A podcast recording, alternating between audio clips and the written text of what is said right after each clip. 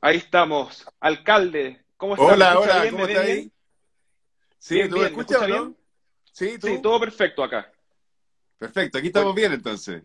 Buenísimo. Candidato, vamos de lleno al tema importante del día. ¿Cómo le va a ir a Chile en el partido? Pucha, tenemos que hacer la corta esta porque tenemos que ver el partido. Eh, Sí. está difícil, yo diría que es pronóstico reservado. ¿ah? Eh, Ojalá bien, pero, pero no sé, porque es una mezcla de la generación dorada con, con la nueva generación, no está Vidal, el PCR positivo, todas esas cosas, entonces Claro. en Argentina. Está difícil, pero seamos optimistas. Ojalá que bien. Perfecto. Candidato, tercera vez candidato presidencial a la presidencia de Chile. ¿Por qué? Básicamente, mira, eh, a- algunos me dicen, oye, la tercera es la vencida. Yo no estoy pensando en esa, en esa, en esa línea, Juana. La verdad es que no pensé, eh, a lo mejor la gente no me va a creer esto, pero no, no pensé nunca. Yo fui candidato presidencial en el 99, Sí. hace 20 años de eso, 21 en realidad. Eh, estuve como muy cerca de, de Ricardo Lago en esa segunda vuelta. Y bueno, la gente dijo, ya, ¿quién es el próximo Joaquín Lavín? Porque estuvo muy cerca. Y eso fue el 2005. Y pasó lo que pasó. eh, Sebastián Piñera pasó la segunda vuelta y toda la historia que ustedes conocen. Y yo en realidad estuve en diferentes cargos y diferentes cosas y nunca pensé que iba a ser candidato presidencial de nuevo. Esa es la realidad. Y ahora, 16 años después de eso, Ujú. eh, quizás quizás yo creo porque eh, dos cosas. Uno, me tocó ser alcalde. Y hoy día Ujú. los alcaldes eh, son especialmente valorados. Piensa tú que el rival más fuerte, entre comillas, es Daniel Ujú. Jaude, que también es un alcalde. Por algo, por Que, algo su, hay que todo su amigo, es su amigo, es su amigo un poco. Sí, a mí, a mí, pero entre comillas. Después vemos si queréis. ¿eh? Pero, eh, entonces, no, no, no es, es por, por algo probablemente hay dos alcaldes metidos ahí, porque en el fondo la conexión con la gente de los alcaldes es muy, es muy directo. Me tocó un mundo nuevo. Yo fui alcalde en la década del 90, eh, también de Las Condes y después de Santiago, pero era un mundo totalmente distinto. Hoy día, eh, de alguna forma, gobernar es conversar, quizás conversar con la gente permanentemente. Quizás hablemos después de eso. Pero siento que eh, siento que tengo el proyecto que Chile necesita. O sea, eh, soy candidato presidencial porque creo que el proyecto que Chile necesita es el que yo tengo. Ah, y que es una mezcla eh, de tres cosas, diría yo. Un cambio social profundo que hay que hacer, pero hay que hacerlo en, en paz, en acuerdos, en tranquilidad, eh, con respeto, sin, sin violencia y con una economía que vuelva a surgir, vuelva a crear empleo y apoya a los emprendedores. Yo creo que ese es el proyecto ganador y el que quiere la gran clase media chilena. Candidato, ¿y por qué decide ser candidato presidencial ahora y no en las otras dos eh, elecciones presidenciales anteriores que hubo de- entre el 2005 y ahora? Por eso te digo, porque en el fondo eh, no, es una, no es una decisión personal, porque si, si hubiera sido candidato cinco años atrás, diez años atrás, ¿por qué? Mm. O sea, cu- ¿cuál es, ¿Por qué? Eh, eh, la, la- hoy, hoy día soy candidato porque siento que en este momento de Chile eh, la gente me valora por mi rol de alcalde y tengo el proyecto que Chile creo necesita en este minuto. No era así hace cinco años atrás, porque alguna gente me dice, oye, Allende ganó a la, a la cuarta vez ¿eh? y fue candidato, fue candidato, fue candidato hasta que salió. No es, no es, no es lo mío. ¿ah? Yo no pensé que iba a ser candidato esta vez y si lo soy es porque siento que tengo el proyecto para Chile. Pero no es que quiera ser candidato presidencial siempre a ver si le achunto alguna vez, digamos. Ok. Candidato, a lo largo de su carrera política, eh, usted ha manifestado cambios de postura en distintos temas. Recordemos también algunas frases clásicas quizás de usted, como el bacheletismo aliancista. En una entrevista en El Informante usted se- dijo que se sentía a veces medio udópoli. Eh, ¿qué le podría decir a sus eventuales votantes ante estos cambios de postura? Porque, ¿cómo le garantizaría a esos votantes que lo que dice ahora no lo va a cambiar en la eventualidad que usted sea presidente de la República? Yo creo, Juan, que, eh, a ver, hay que, hay que ser bien claro en esto. ¿eh?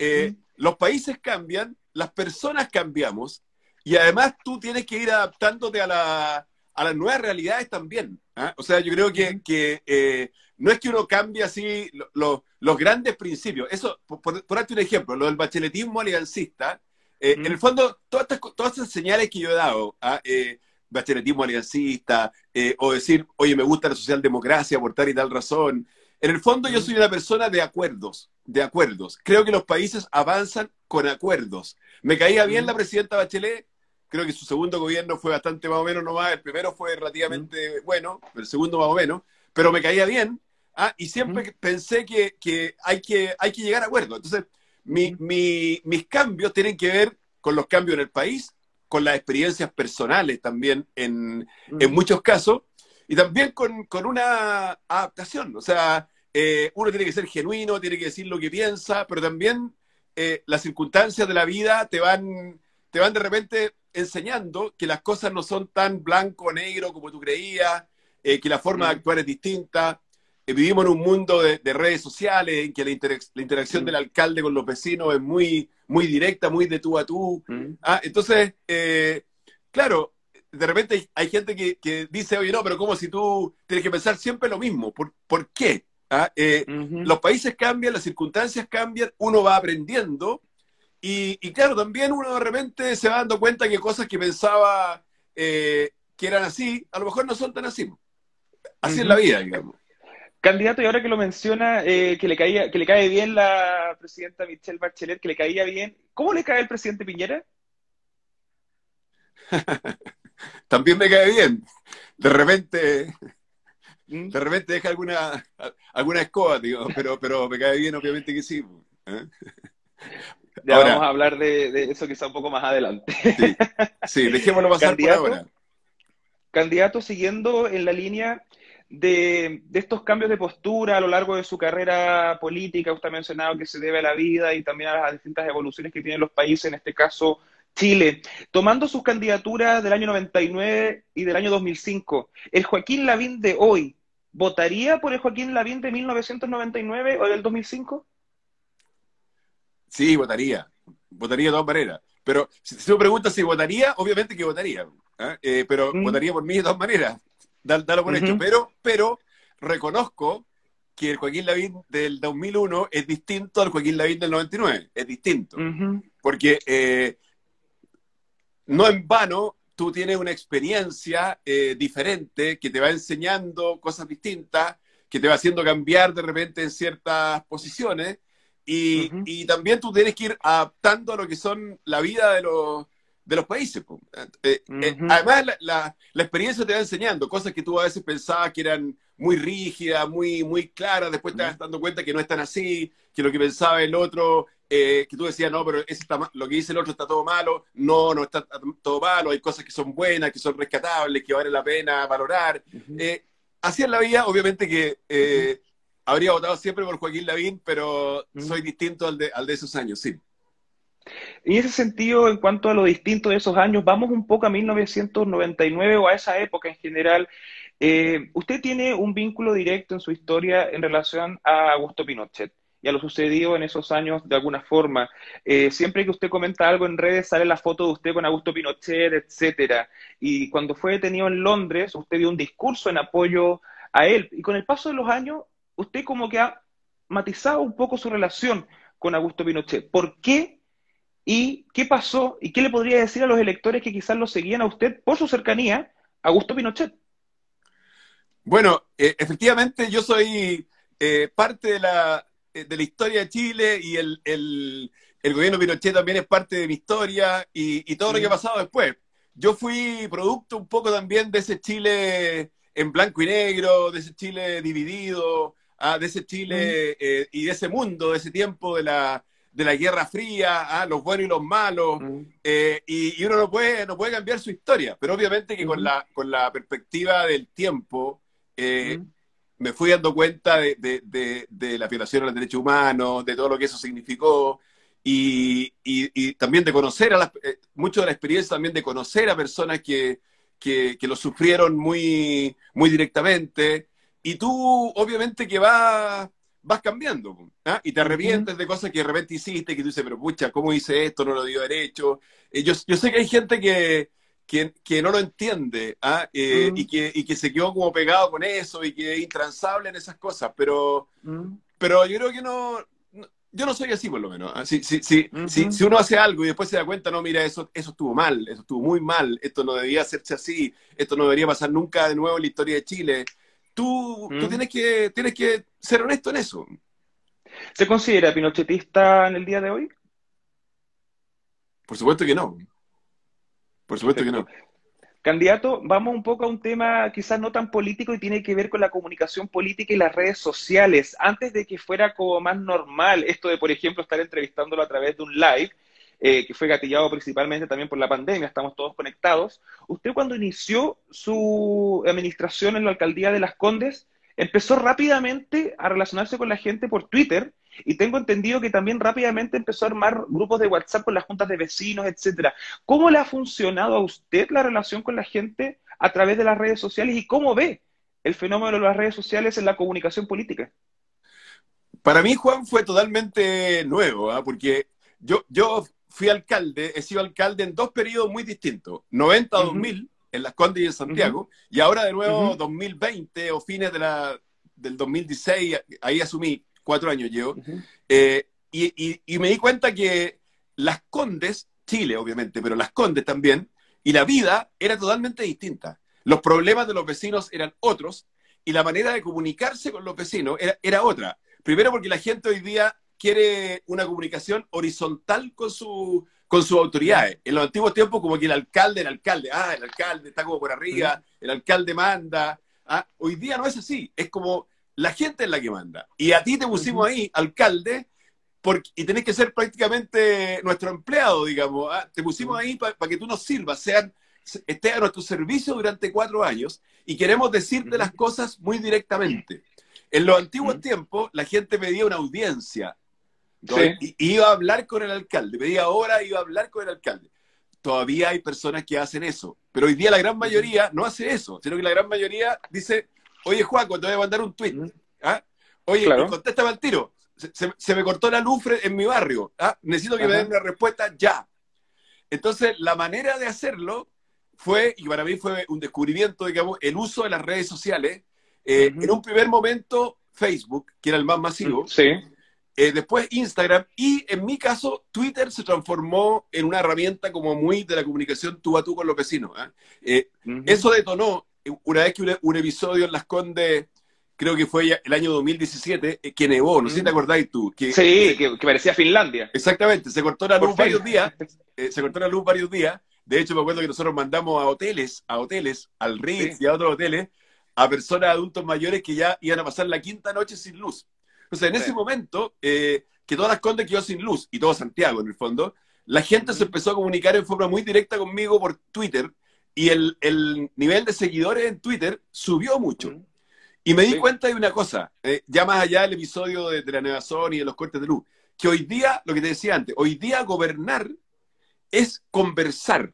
¿ah? Incluso, incluso la gente acepta que tú de repente tomes una medida y te equivocas pero si, mm. si toma la medida y la, y, la, y la, socializa y la empieza a conversar con los vecinos, de repente la echáis para atrás, o la mejora, o, o, tener una, sugerencia que sirve. Entonces, el, el, el, las redes sociales, las redes sociales se transformaron como en una herramienta para mí de comunicación y de gestión. Esta es la parte que más me costó, que fue meter a la municipalidad en la máquina de las redes sociales para que eh, la municipalidad respondiera, porque obviamente el alcalde finalmente una locura, o sea, te llegan muchos tweets todos los días, oye, que hay que ir a apagar este árbol, que se echó a perder esta luz, que está perdido este perrito, que qué hago con él, que... ¿Cuántos grupos de WhatsApp tiene, por ejemplo? ¿Ah? ¿Cuántos grupos de WhatsApp tiene, por ejemplo? No, no, infinitos, infinitos, porque, porque hay, hay, hay grupos de WhatsApp de todos los dirigentes vecinales, de ahí después se mm. deriva cada dirigente vecinal tiene tiene su propio grupo de WhatsApp, entonces es infinito, pero además hay mucha gente, muchísima gente, que escribe mensajes directos por Messenger, por Facebook, ¿ah? eh, y, por Twitter, mensaje, mensaje en el muro y mensaje también directo. Entonces ya llegó un momento en que yo personalmente eh, contesto solamente Twitter. ¿ah? O sea, Porque, porque ya Facebook, e Instagram, eh. Facebook e Instagram ya era tan masivo que hubo que, como quien dice, tener otras personas también eh, de la municipalidad que me ayudaran y empecé a armar eh, grupos municipales. O sea, por ejemplo, LC Las Condes, LC Seguridad. Ah, si, alguien tiene, me, tuitea que tiene un problema de seguridad, que hay lo diría para allá. Yo pongo LC Seguridad. O tiene un problema de, jardines, LC Jardines. ¿ah? O LC Aseo, porque no, no pasaron a recoger la basura o el saco de reciclaje. O sea, lo que más me costó es eh, que la municipalidad, los equipos municipales, que tampoco estaban muy metidos en el mundo de las redes sociales, se metieran en este mundo y reaccionaran rápido. Porque cuando la gente te manda un tweet, quiere que tú eh, lo arregles al tiro, al tiro. Claro. Eh, es, un, es un problema hoy día de los alcaldes y de los gobiernos en general, que la gente quiere la inmediatez. Como la comunicación es muy directa, es muy horizontal, quiere la solución al tiro. Y eso implica un esfuerzo especial de los equipos. Oye, y da lo mismo que sea fin de semana, da lo mismo que sea en la noche, todo. La política es 24-7. Candidato, eh, a través de las redes también salen siempre memes y básicamente usted en parte es como un político meme y lo comparan con muchas eh, figuras como conocidas a nivel mundial. Si yo tuviera que pedirle a usted, ¿a quién considera usted que se parece más? ¿A Milhouse o a Mario Bros? Ya que se disfrazó de él. Mira, parece que me parezco más a Milhouse, ¿ah? eso es lo que dice la gente. Pero también han salido muchos memes con, Mario Bros. porque yo recuerdo que para una Teletón. Eh, sí, se disfrazó. exactamente, había que disfrazarse ya y dije, a Mario Bros. ¿ah? Y me disfrazé de Mario Bros. y aparecía así. Pero efectivamente eh, han salido miles de memes. Eh, mis hijos me los mandan, yo los veo todos, o sea, todos los que me llegan por lo menos. Hay uno muy gracioso que aparezco, por ejemplo, no sé, pues, dando el tiempo en, un canal de televisión en Arabia, en Arabia Saudita ¿ah? o, en, Corea. Eh, o aparece que llegó, eh, llegó este vehículo a Marte y se encontró con, Joaquín Lavín en Marte. Ah, miren lo que encontré. sí, porque aparece, porque aparece en todas partes. De hecho, me echaban talla hoy día de que lo que faltaba que aparezca en microquera. Efectivamente, oye, aquí van a hacer un meme en vivo y en directo de lo que está pasando en este minuto. Claro. ya, pero hay que, hay que reírse nomás, pues, hay que reírse. Yo considero que a la política a veces le falta humor y que se puede ser serio sin ser grave, así que... Yo creo lo mismo. Comparto. Así que, oye, que de repente la gente cree que esto como que banaliza o que faranduliza, pero, pero es parte de la vida, parte del humor también, hay que reírse un rato. Usted, es así. Candidato, quiero hacer una pregunta rápida en torno al primer viaje que hizo usted ahora como candidato presidencial que viajó a la Araucanía, una región que está sometida a un conflicto que lleva años y que no es parte solo de este, no una problemática solo de este gobierno, lleva décadas. Eh, ¿Ve alguna solución y cuál sería esa desde su eventual presidencia al conflicto de la Araucanía? Y además, ¿se juntaría usted con Héctor Yaitul, líder de la CAM, en Araucanía para preguntarle qué onda? Eh, ¿Qué onda? Sí, mira, dos cosas, Juan. Uno, eh, yo creo que la Araucanía es una moneda de dos caras. ¿En qué sentido? En que por un lado eh, hay personas, agricultores, parceleros, mapuche y no mapuche, que se sienten desamparados, que el Estado está ausente, que les tienen sus campos tomados, que les cobran peaje por, por un porcentaje de la cosecha para poder cosechar, eh, y, que, sienten que están como abandonados y que hay impunidad, que no les pasa nada a los que hacen eso, además de todos los atentados terroristas que ha habido. Entonces, hay, un, hay que poner fin a esa impunidad. Pero yo, yo hablo que hay una moneda de dos caras, porque por otro lado, el pueblo mapuche, eh, que es fundamentalmente un pueblo pacífico, quiere, quiere, y ahí estamos al debe, quiere eh, reconocimiento a, su, a su cultura, a su forma de vida, reconocimiento constitucional que siempre se ha prometido y nunca, y nunca se ha hecho, eh, reconocimiento al idioma, al mapudungún. Eh, hay países, hay países en el mundo, quizá hay varios, no sé, pues Canadá, Australia, Nueva Zelanda es como el ejemplo más, más, concreto que se da ahora, que, transformaron eh, su, a los pueblos originarios en, parte de la riqueza del país. O sea, por ejemplo, Nueva Zelanda era conocida antes como el país de los kiwis. Los kiwis. De hecho, le decían los kiwis a los neozelandeses. ¿eh? Así es. Y eh, hoy día, Nueva Zelanda, se, su imagen en el mundo la proyecta con el haka, el haka maorí. Aquí tú veas la selección de rugby de Nueva Zelanda siempre haciendo el haka maorí. Pero en el fondo lo que quiero decir es que ellos transformaron eh, a su diversidad y a su pueblo originario los maoríes en parte de la riqueza de Nueva Zelanda ante el mundo. Y Nueva Zelanda hoy día es un país más diverso culturalmente, que se, eh, mejor turísticamente, económicamente, socialmente. En Chile tiene que pasar lo mismo con el pueblo mapuche, y no solo con el pueblo mapuche, estamos hablando de la Araucanía, pero sino con todos los pueblos originarios. Ahora, obviamente que en la Araucanía hay que... Eh, todo el problema del terrorismo, todo el problema de, la impunidad, eh, de las tomas, de los atentados a los camioneros, es muy grave. ¿ah? Y, uno se da cuenta que nuestras policías están súper atrasadas, súper atrasadas tecnológicamente. Cuando yo estuve ahí, eso fue el lunes de la semana pasada. Entonces, Carabinero nos decía, a este lugar yo no puedo entrar porque tendría que tener eh, un auto blindado, un vehículo blindado para poder entrar, no lo tenemos, eh, no hace falta drones, o sea, necesita tecnología, equipamiento, eh, y además, entre comillas, inteligencia, en el buen sentido de la palabra, ¿ah? o sea, de, llegar a prevenir antes de que ocurra un atentado terrorista. Yo sé que no es fácil, pero claro, a veces cuando los carabineros, las policías los van rotando tan rápidamente, está un año acá, después un año acá, no alcanzan como a meterse en, intensamente en el problema. Y si tú me mm. decís, Héctor Yaitul, ¿qué onda? Eh, mm. yo, creo, que... ¿Conversaría con él? Yo creo que hay que conversar con todos, Juan. ¿eh? Hay que conversar con todos. siempre... Incluido Héctor Yaitul. Sí, sí. Yo creo que siempre se dice, no, con esto yo no conversaría, pero tú, tú no puedes partir los diálogos así. Sí, mm. obviamente que uno esperaría que, las personas con las cuales uno se sentara a conversar, eh, y en ese caso también, sean personas que se la jueguen también por ese diálogo y se la jueguen por la vía pacífica. Perfecto. Candidato, vamos un poco a contingencia y vamos a lo que anunció el presidente de la República en su última cuenta pública, sorprendiendo a gran parte del país, sobre todo a su sector.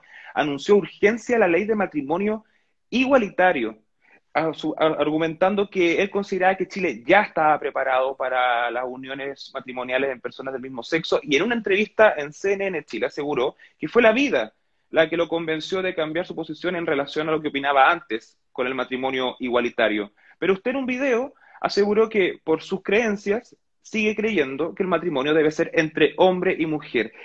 ¿Cuál es esa interpretación de su fe que privaría a que personas del mismo sexo se puedan casar?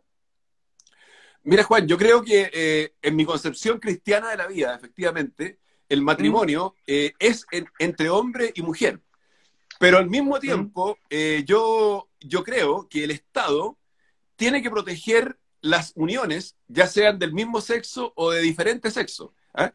Y eh, yo he ido cambiando también en eso, en el siguiente sentido, que es que eh, hace algún tiempo atrás, ya lo dije, eh, me ha tocado ver en casos muy cercanos de personas acá, en Las Condes, una pareja, por ejemplo, gay, que cría mm. una, una, una, niñita, ¿ah? mm. y que, que una niñita debe tener unos nueve años en este momento, que que está feliz, digamos, por lo menos lo que yo vi, está feliz, y que, y que, eh, lo, que eh, lo que me dijeron es que eh, cada cierto tiempo la familia que había dado a esa niñita en, en, adopción, entre comillas, porque ellos no la pueden adoptar legalmente, no la pueden adoptar legalmente, ¿ah? porque está limitado, se amenaza con quitársela, ellos, ellos sufrían mucho por esto, eran dos hombres.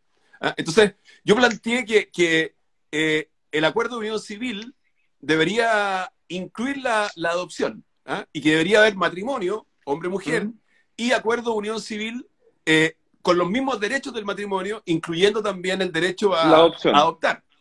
Esa ha sido mi posición. ¿ah? Y, pero por supuesto que, yo soy respeto. Yo lo que quiero, lo que me gustaría es que esta fuera eh, una oportunidad de tener un diálogo con respeto y con altura de miras sobre el tema, eh, porque sin descalificar posiciones. ¿ah? ¿Por qué uno lo va a descalificar? Porque uno dice, uno tiene que, uno tiene que eh, expresar lo que son sus convicciones más íntimas, está bien. ¿ah? Y, yo te puedo decir, yo, yo creo en esto, tú me puedes decir, yo creo en esto otro. Y lleguemos a un acuerdo y, obviamente que finalmente la decisión será democrática, el Congreso decidirá y yo también respetaré obviamente esa, esa posición. ¿Usted, o sea, a usted lo que le complica es que se llame matrimonio? La institución del matrimonio, que es una institución obviamente milenaria, ah, y, yo te dije de, mi concepción cristiana de la vida, pero, pero es más amplio que porque se da en, todas las culturas prácticamente, está asociada con hombre-mujer, está asociada con la apertura a la, a la, a la vida, pero entiendo que en un, en un, mundo como el de hoy día, eh, un Estado laico tiene que ser neutral en el sentido que tiene que proteger con los mismos derechos los diferentes tipos de uniones. ¿ah? Y ante eso había dos opciones. O yo le doy al acuerdo de unión civil eh, un estatus igual al del matrimonio con posibilidad de adopción, o le llamo a todo matrimonio. Yo era partidario de matrimonio, hombre-mujer y acuerdo de unión civil con adopción. Pero, obviamente, estoy abierto a participar en, esta en este debate y a aceptar lo que ese debate diga. Hay que ser tolerante y respetuoso en esto. ¿ah? No lo digo solo por este debate, sino que porque a veces también hablamos mucho de las redes sociales, Juan, y a veces, obviamente, que hay grados de intolerancia muy fuertes. ¿ah? Yo sé que son expresiones minoritarias, porque la gran mayoría de los chilenos no es así. La, mayoría de los chilenos que uno, mm. uno se da cuenta son tolerantes, son respetuosos y quieren acuerdos porque saben que los mm. países avanzan con acuerdos y no con puras peleas. Candidato, en ese sentido, de usted salir electo presidente de la República y de ser aprobada esta ley durante este mes, ya que va a tener suma urgencia, ¿no derogaría la ley de matrimonio igualitario?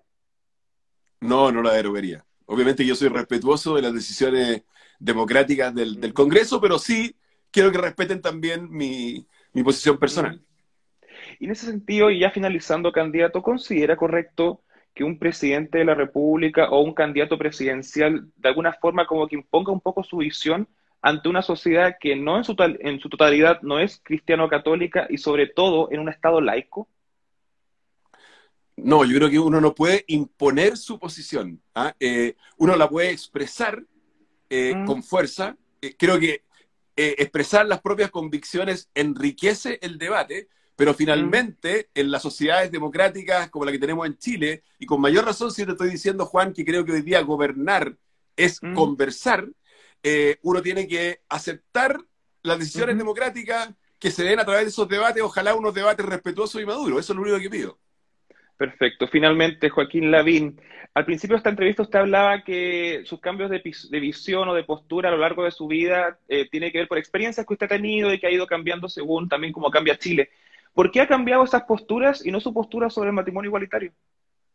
Oye, también la ha ido cambiando, no, exactamente esa postura, pero sí, mm. eh, eh, por ejemplo, el, acuerdo de unión civil, eh, mm. probablemente era algo que yo hace 20 años atrás, te lo digo con, toda franqueza, Juan, a lo mejor no, mm no habría aprobado. ¿ah? O, el decirte ahora acuerdo de unión civil con adopción, en parte porque me tocó conocer experiencias personales que me dicen, sí, este, este es un camino también, y hay que respetar eso y hay que legislar sobre eso. Entonces, eh, la vida, digamos, te va enseñando. Mm, perfecto. Joaquín Lavín Infante, candidato presidencial de la Unión Demócrata Independiente, UDI, muchas gracias por su tiempo y disponibilidad para conversar hoy. Oye, y gane Chile. Ya nos quedan. sí, tres minutos, cuatro minutos. Vamos al tiro a ver el partido. Perfecto, candidato. Muchas gracias por su tiempo. Gracias, Juan, que estés muy bien. ¿ah? Y saludos a todos los que te siguen. Chao. Hasta luego. Chao, chao. Chao, chao.